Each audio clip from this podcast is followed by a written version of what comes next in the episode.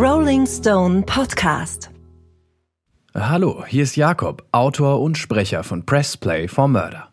Wenn ihr das hier hört, seid ihr wahrscheinlich schon ganz tief drin in der Welt des Gangster-Raps und in der Welt der Schießereien und ihr fragt euch nach dem Ende von Folge 5 womöglich, wer zur Hölle eigentlich Detective Russell Poole ist. Ihr wisst jetzt so gar nicht, wovon ich rede, dann habt ihr vielleicht noch nicht die ersten Folgen unseres Podcasts gehört. Das solltet ihr aber vielleicht, denn die sind nicht nur spannend, sondern auch wichtig, um zu verstehen, was jetzt passiert. Für alle, die eine kurze Pause beim Hören eingelegt haben oder die bei der letzten Folge vielleicht einen Glühwein to go zu viel getrunken haben, hier kommt wieder unsere 30 Sekunden Zusammenfassung der Gangster-Rap-Saga. Mitte der 90er stehen zwei Rapper im Rampenlicht der Musikwelt, Tupac Shakur und Christopher Wallace. Die beiden sind schon zu Lebzeiten unfassbar berühmt, doch ihr früher Tod macht sie zu Legenden. Beide starben fast auf die identische Weise. Sie wurden in einem Auto erschossen. Genauso identisch ist auch die Frage, die sich nach ihrem Tod stellt. Wer hat sie ermordet? Nachdem die Polizei von Las Vegas in Tupacs Fall keinerlei Ergebnisse vorweisen kann, ruht die Hoffnung auf Detective Russell Poole, der in LA die Ermordung von Christopher Notorious B.I.G. Wallace übernimmt. Wird Detective Russell Poole die Wahrheit herausfinden? Bevor wir gleich die Kassette Nummer 6 anschmeißen, habe ich noch eine wichtige Information. Die Details der folgenden Geschichte stammen zu einem großen Teil von einem Mann namens Randall Sullivan. Er ist Journalist und hat in dem Buch Labyrinth über die Ermittlungen unseres Detectives geschrieben. Und auf genau diesem Buch basiert auch die Geschichte, die ihr jetzt gleich hören werdet. In dieser Folge werdet ihr auch Russell Poole persönlich hören. Also fast persönlich. Er wird gesprochen von meinem sehr geschätzten Kollegen Julian A.E. Die Zitate sind zum Teil ganz direkt aus Interviews mit Russell Poole oder eben dem Buch übernommen und übersetzt. Zum Teil wurden sie dramaturgisch aber auch ein bisschen angepasst und in den richtigen Kontext gesetzt. Es gibt, wie so oft in diesem Fall, ganz verschiedene Versionen und Theorien zum Mord an Christopher Wallace. Was ihr nun hören werdet, ist der Fall aus der Sicht von Russell Poole und Randall Sullivan. Und jetzt ist es soweit. Stellt euch einen knisternden Trommelwirbel auf Band vor. Wir legen die Kassette Nummer 6 ein. Und los geht's.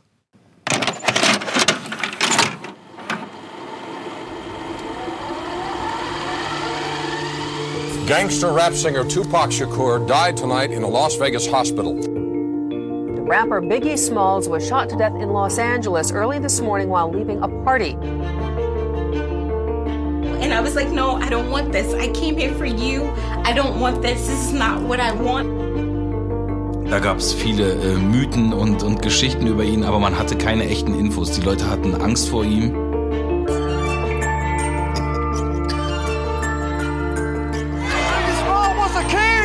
Augenzeugen berichten in der LA Times, man habe Jamerson nur noch anhand seiner Klamotten identifizieren können. Y'all, bring up the car, please. I'm ready to go. I wonder why they was running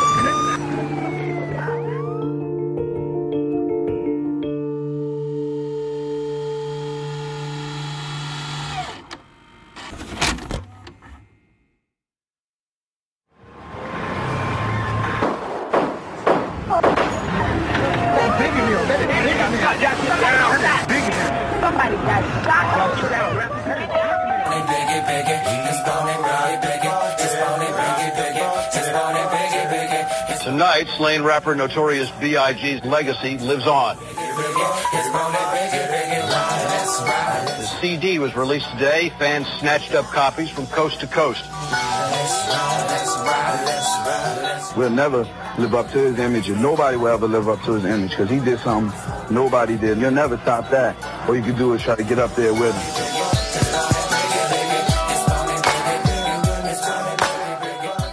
Es wäre sein großer Tag gewesen.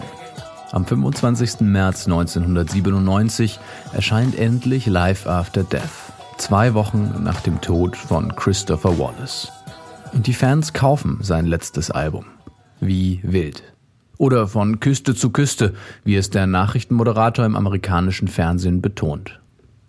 zwei Wochen ist Biggie nun tot und seine Fans, Kollegen und Freunde setzen ihm mit ihren Plattenkäufen und Interviews ein Denkmal.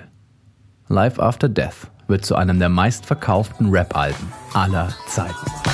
Armed and dangerous. Ain't too many can bang with us. Straight up, we no angel dust. Label us notorious. Auch der Song Notorious Thugs ist auf dem Album. Thug, ein Begriff, den einst Tupac erfand. Berühmter, erfolgreicher, legendärer war Christopher Wallace wohl nie. Und dennoch läuft sein Mörder noch frei herum. Irgendwo in den Straßen von Compton, in den Straßen von Los Angeles, von Las Vegas oder sonst wo auf der Welt.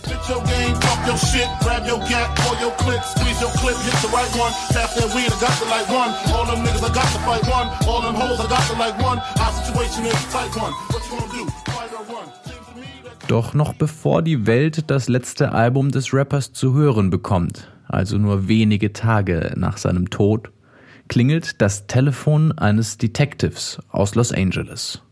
Er wird zu einem Tatort gerufen. Der Name des Detectives ist Russell Poole. Und Russell Poole hat keine Ahnung, dass nach diesem Tag nichts mehr so sein wird wie vorher.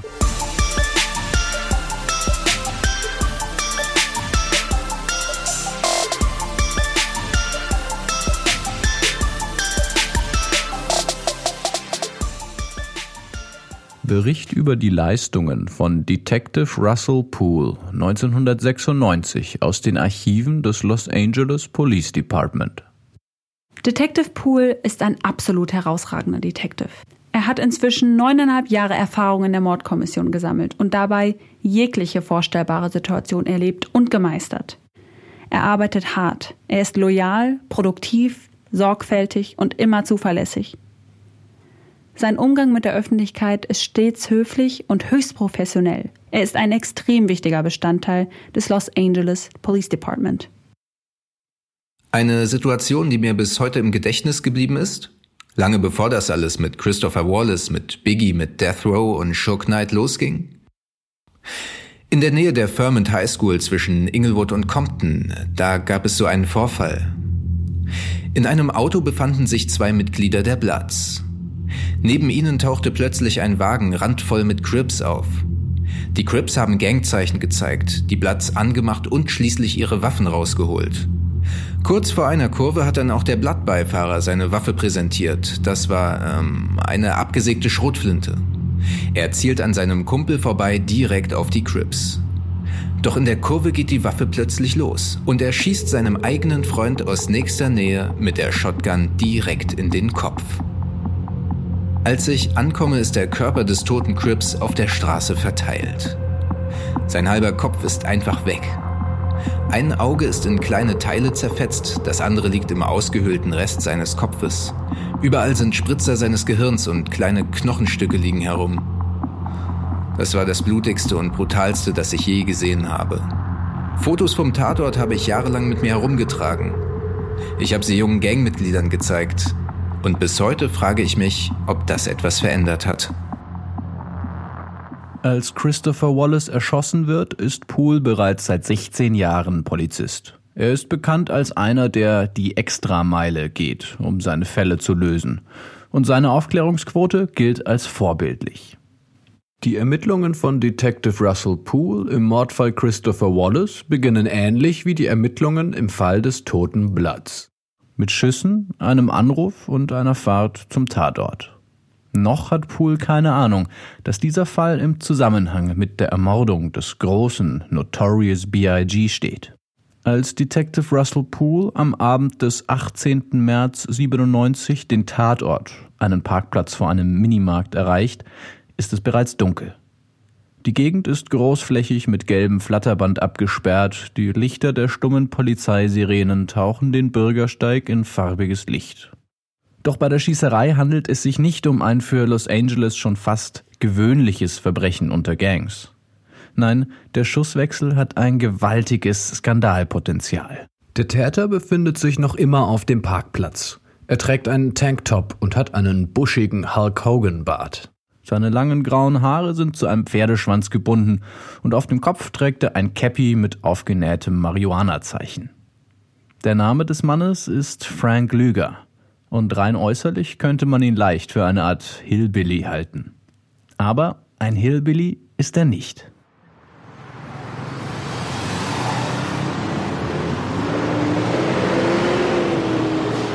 Wenige Stunden zuvor Frank Lüger steht gerade in seinem heruntergekommenen Buick vor einer roten Ampel in Nord Hollywood, als neben ihm ein extravaganter SUV hält. Die Fenster des SUV sind heruntergelassen und in ohrenbetäubender Lautstärke wummert Rapmusik aus dem Luxuswagen. In dem Wagen sitzt ein Mann Anfang 30, rasierter Kopf, Spitzbart. Er ist schwarz, eine Tatsache, die in diesem Fall später noch von Bedeutung sein wird.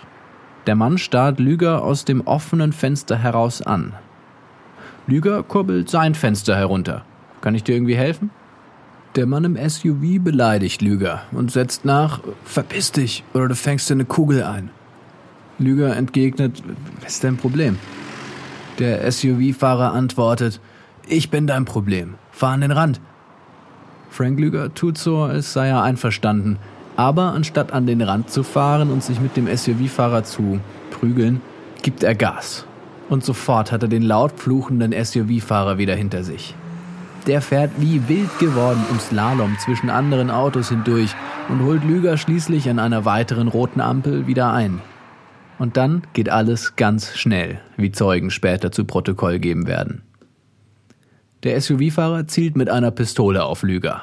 Der duckt sich, taucht wieder auf und feuert mit seiner Baretta zweimal auf den Mann im SUV. Eine der Kugeln trifft. Zeugen beschreiben später die letzten Sekunden im Leben des SUV-Fahrers. Er lächelte, er grinste, ein satanisches Grinsen. Nur wenige Sekunden trennen den SUV-Fahrer da noch vom Tod. Doch schafft er es, einen U-Turn hinzulegen und auf den Parkplatz des Minimarktes zu fahren. Dann bleibt der Wagen stehen. Auch Lüger fährt auf den Parkplatz. Zwei Cops verbringen dort gerade ihre Mittagspause und zielen nun mit ihren Pistolen auf Lüger. Und dann ändert sich alles. Lüger, der Mann im Unterhemd mit langem grauen Zopf und Marihuana-Cappy, schreit: Ich bin Polizist.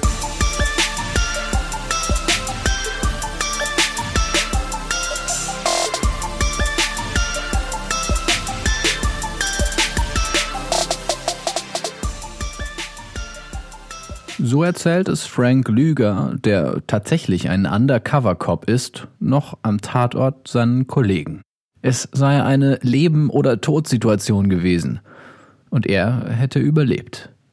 Als Detective Poole schließlich den Tatort erreicht, ist auch bereits der Name des toten SUV-Fahrers bekannt. Er heißt Kevin Gaines. Doch als man seinen Leichnam untersucht, ändert sich die Situation noch einmal. Denn auch der tote SUV-Fahrer ist ein Cop. Der Fall war ein politisches Minenfeld. Das war uns sofort klar, als wir herausfanden, dass Gaines ein schwarzer Polizist war. Ein weißer Cop erschießt einen schwarzen Cop. Ein verdammter Skandal. Lüger wusste zwar bereits über alles Bescheid, aber ich bin mir sicher, er hatte keine Ahnung, dass dieser Fall für ihn ein derart großes Problem werden könnte. Er war sich sicher, dass er nichts falsch gemacht hat. Der Fall Lüger Gaines wird sich in den nächsten Monaten zu einer wahren Schlammschlacht zwischen Medien, Polizei und Anwälten entwickeln. Am Ende bestätigt aber die Aufnahme einer Überwachungskamera von Lüger abgesetzte Funksprüche und Zeugenaussagen seine Version der Geschichte. Lüger wurde von Gaines bedroht und schoss, um sein Leben zu retten. Dennoch bezahlt die Polizei von Los Angeles eine hohe Summe an Gaines Familie. Unter dem Geld soll der Fall begraben werden. Die Stadt Los Angeles hat Angst vor einem handfesten Rassismusskandal. Die Atmosphäre änderte sich im Department immer schlagartig, wenn es auch nur den leisesten Verdacht gab, ein Polizist könnte eine rassistische Straftat begangen haben. Dann schwirrten sofort Politiker umher. Jeder hatte Angst, einen Fehler zu machen. Manchmal aber auch Angst davor, das Richtige zu tun, zum Beispiel gegen eigene Kollegen zu ermitteln, die sich falsch verhalten. Dabei hätte es genug zu tun gegeben, um den echten Rassismus in der Polizei zu bekämpfen. Auf der Straße, in Fällen, die es nicht in die Medien schaffen, haben sich viele überhaupt nicht um sowas geschert. Aber dieser spezielle Fall hatte ganz offensichtlich nichts mit Rassismus zu tun. Gaines war ganz einfach wirklich ein um zu verstehen, wer Kevin Gaines wirklich ist, lohnt ein Blick in seine Personalakte. Kevin Lee Gaines, geboren am 6. Februar 1966. Seit 1990 ist Officer Gaines Mitglied der Polizei von Los Angeles. Bis zu seinem Tod war er Teil der Rampart Crash Unit, eine hochspezialisierte Anti-Gang-Einheit. Einträge in Kevin Lee Gaines Personalakte. Gegen Officer Gaines wurden diverse Beschwerden eingereicht. Er soll in mindestens vier Fällen Autofahrer mit seiner Pistole bedroht und unbegründet seine Polizeimarke vorgezeigt haben. Officer Gaines wurde von mehreren Kollegen unnötige Gewalt gegenüber Verdächtigen vorgeworfen. Officer Gaines wurde in zwei Fällen von seiner Partnerin der häuslichen Gewalt beschuldigt. In beiden Fällen wurden die Vorwürfe von der Geschädigten wieder zurückgezogen. Officer Gaines wurde erneut auffällig, als er selbst die Polizei rief und die ausgerückten Beamten später wüst beleidigte. Officer Gaines schrie seinen Kollegen unter anderem mit den Worten Ich hasse alle Bullen an.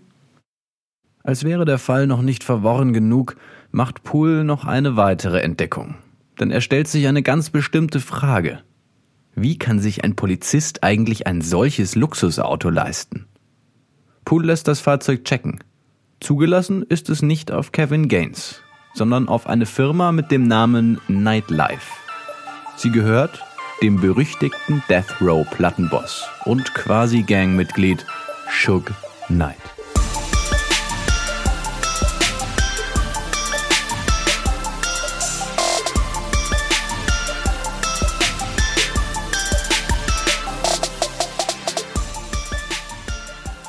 Eigentlich wäre die Spur und Verbindung zu Sure Knight, von dem ich damals gar nicht so viel wusste, für den Fall egal gewesen.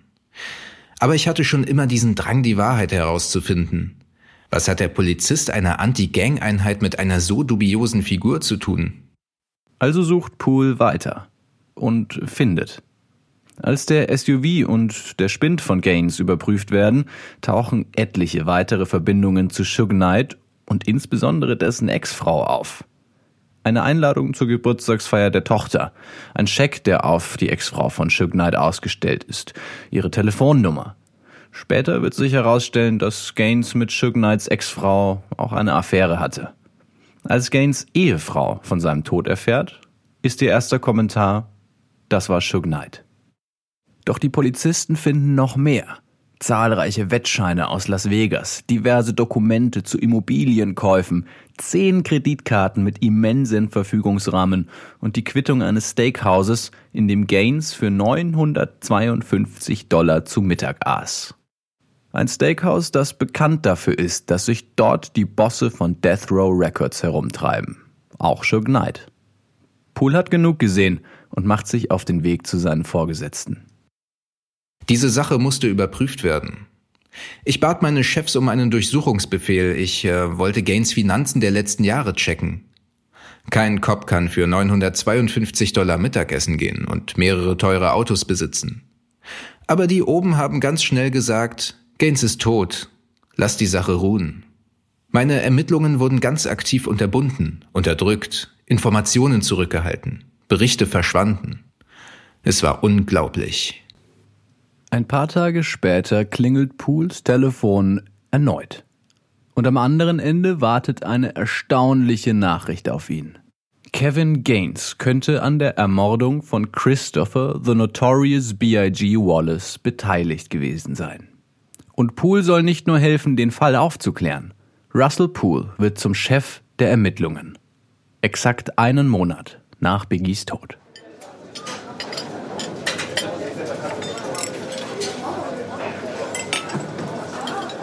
Gegenüber von Detective Russell Poole sitzt eine ältere Dame, die einen ganz besonderen Bezug zu Christopher Wallace hat. Sie ist die Mutter des berühmten Notorious B.I.G. Als einer der ersten Polizisten überhaupt spricht Poole persönlich und Auge in Auge mit Voletta Wallace. Später wird sie sagen, Detective Poole war der einzige Polizist des LAPD, dem ich wirklich vertrauen konnte. Niemanden hat interessiert, wer mein Sohn wirklich war. Ihn schon. Poole bringt die ältere Dame auf den neuesten Stand der Ermittlungen. Und der ist eher dürftig. Wir wussten, dass alle Schüsse die Beifahrertür trafen. Kein einziger Schuss ging daneben. Das spricht ganz klar gegen ein Gang-Shooting. Die Gangmitglieder haben kaum Übung. Die treffen eher alles und jeden als ihr eigentliches Ziel.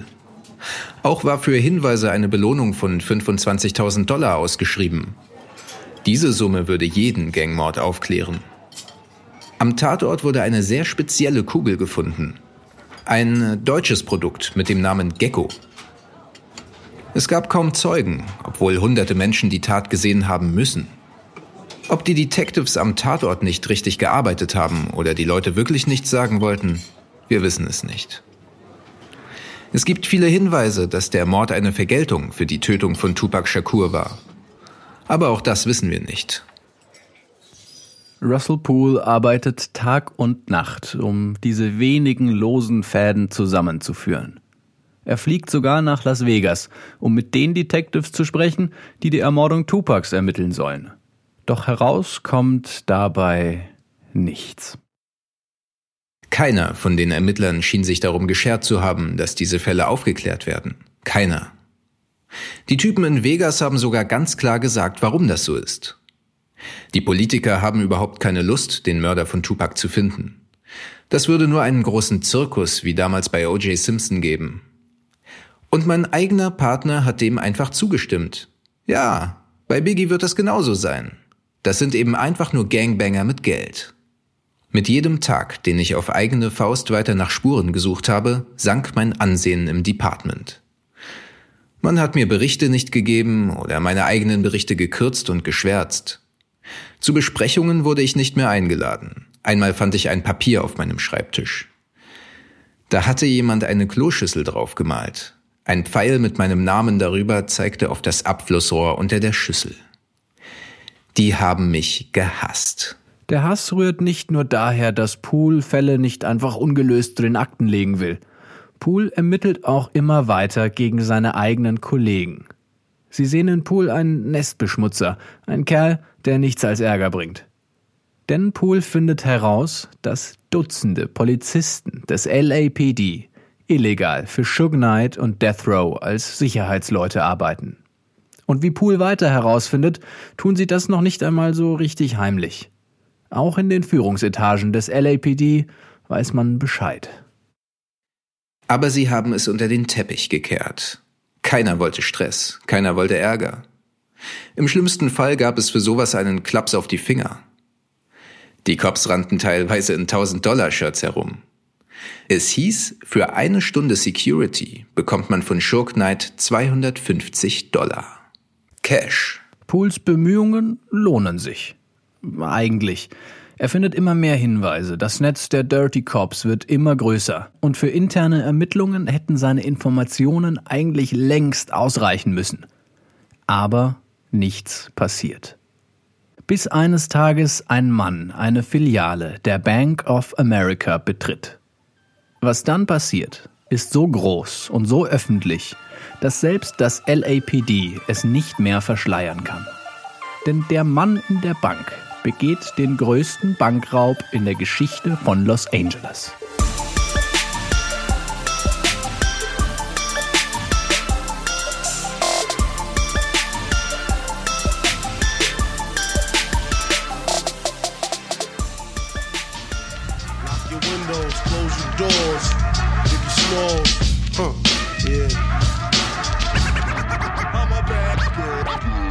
Man Imp left a tech and a nine at my crib. Turned himself in, he had to do a bid. A one to three, he be home the end of 93. I'm ready to get this paper, G. You with me? Motherfucking right. My pockets looking kinda tight.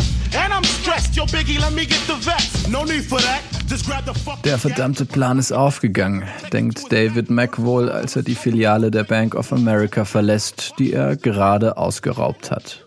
Sogar ohne verdammte Maske. Gerade hat er den größten Bankraub in der Geschichte von Los Angeles begangen. mit einer versteckten Waffe unter dem Mantel und einer Sonnenbrille im Gesicht. Das verdammte Mädchen hat ihre Arbeit wirklich gut gemacht. In einer Tasche trägt David Mack 722.000 Dollar bei sich. Normalerweise hat die Bank noch nicht einmal die Hälfte an Bargeld vorrätig. Doch genau an diesem Tag eben doch. Einen Schuss musste Mac nicht abfeuern. Die Mitarbeiterinnen der Bank hatten auch so genug Angst vor seiner Tech 9. Vielleicht ging David Mack während des Überfalls sogar ein Song von Christopher Wallace durch den Kopf. Ein Song, in dem Wallace gleich mehrere skrupellose und brutale Überfälle besingt. Wallace verwendet in dem Song sogar einmal die gleiche Waffe, wie David Mack sie bei sich trägt. The Notorious B.I.G. rappt immer wieder Gimme the loot, gimme the loot. Auf Deutsch, gib mir die Beute.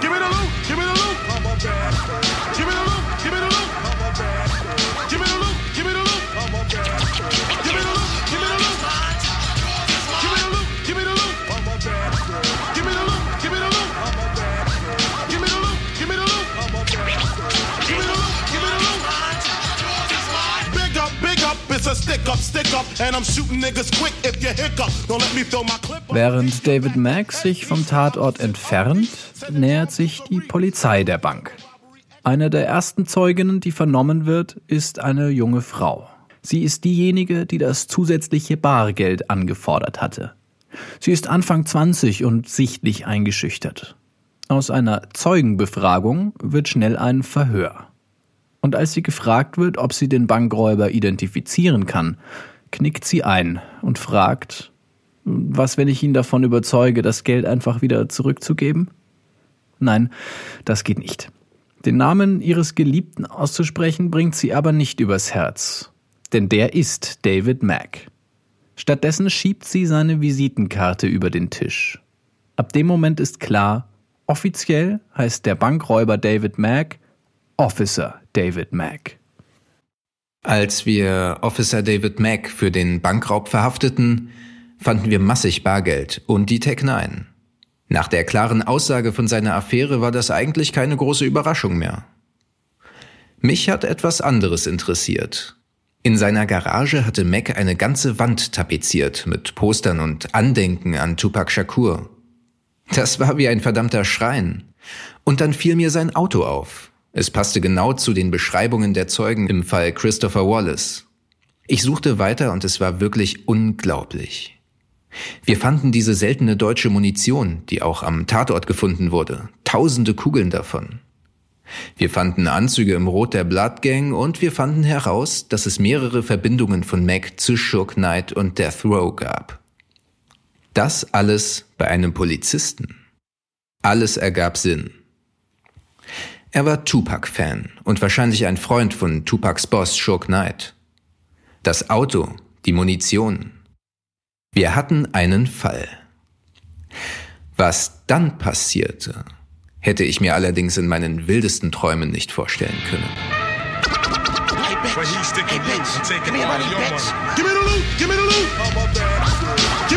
Hey,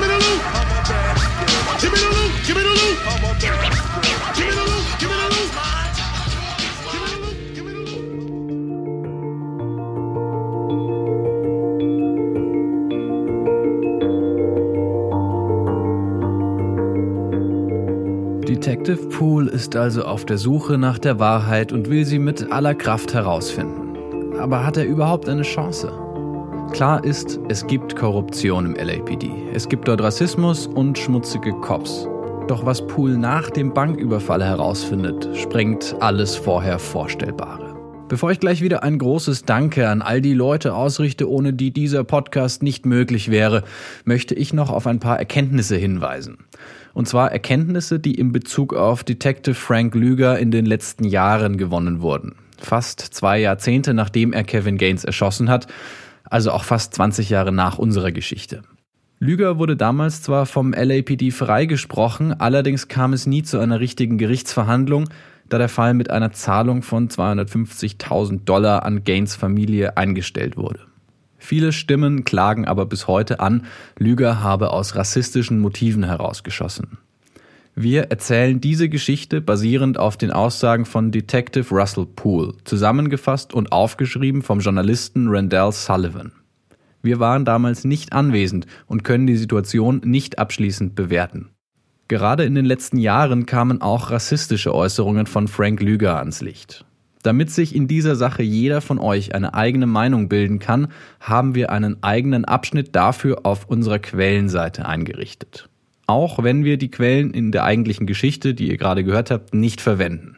Ihr findet die Seite unter rollingstone.de slash pressplay for murder. Solltet ihr Anmerkungen oder Fragen zu dem Thema an uns haben, schreibt uns gerne eine Nachricht auf Instagram. Auch dort heißen wir Press Play for Murder. Auch alle anderen Fragen, Anregungen oder Hinweise sind dort perfekt aufgehoben und werden auf jeden Fall beantwortet. In der nächsten Woche nehmen wir ein wenig Anlauf für das große Finale der Morde an Tupac Shakur und Christopher Wallace.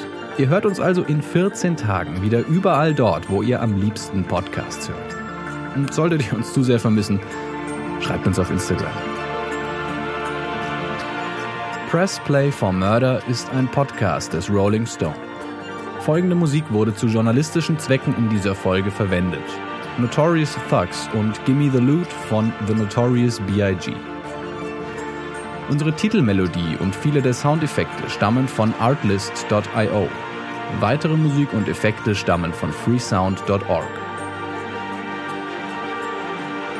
Autor, Sprecher und Produzent dieses Podcasts bin ich, Jakob Baumer. Produktions- und Rechercheassistenz Marlon Grunert. Gastsprecher in dieser Folge Julian A.E. und Christine van der Berg. Grafiken Nils Aschoff. Weiterer Dank für diese Folge geht an Stefan Böttcher, Jamin Schneider, Eva Hirschinger, Bea Oblomova, Kim Nienau und Frederik Eichstädt.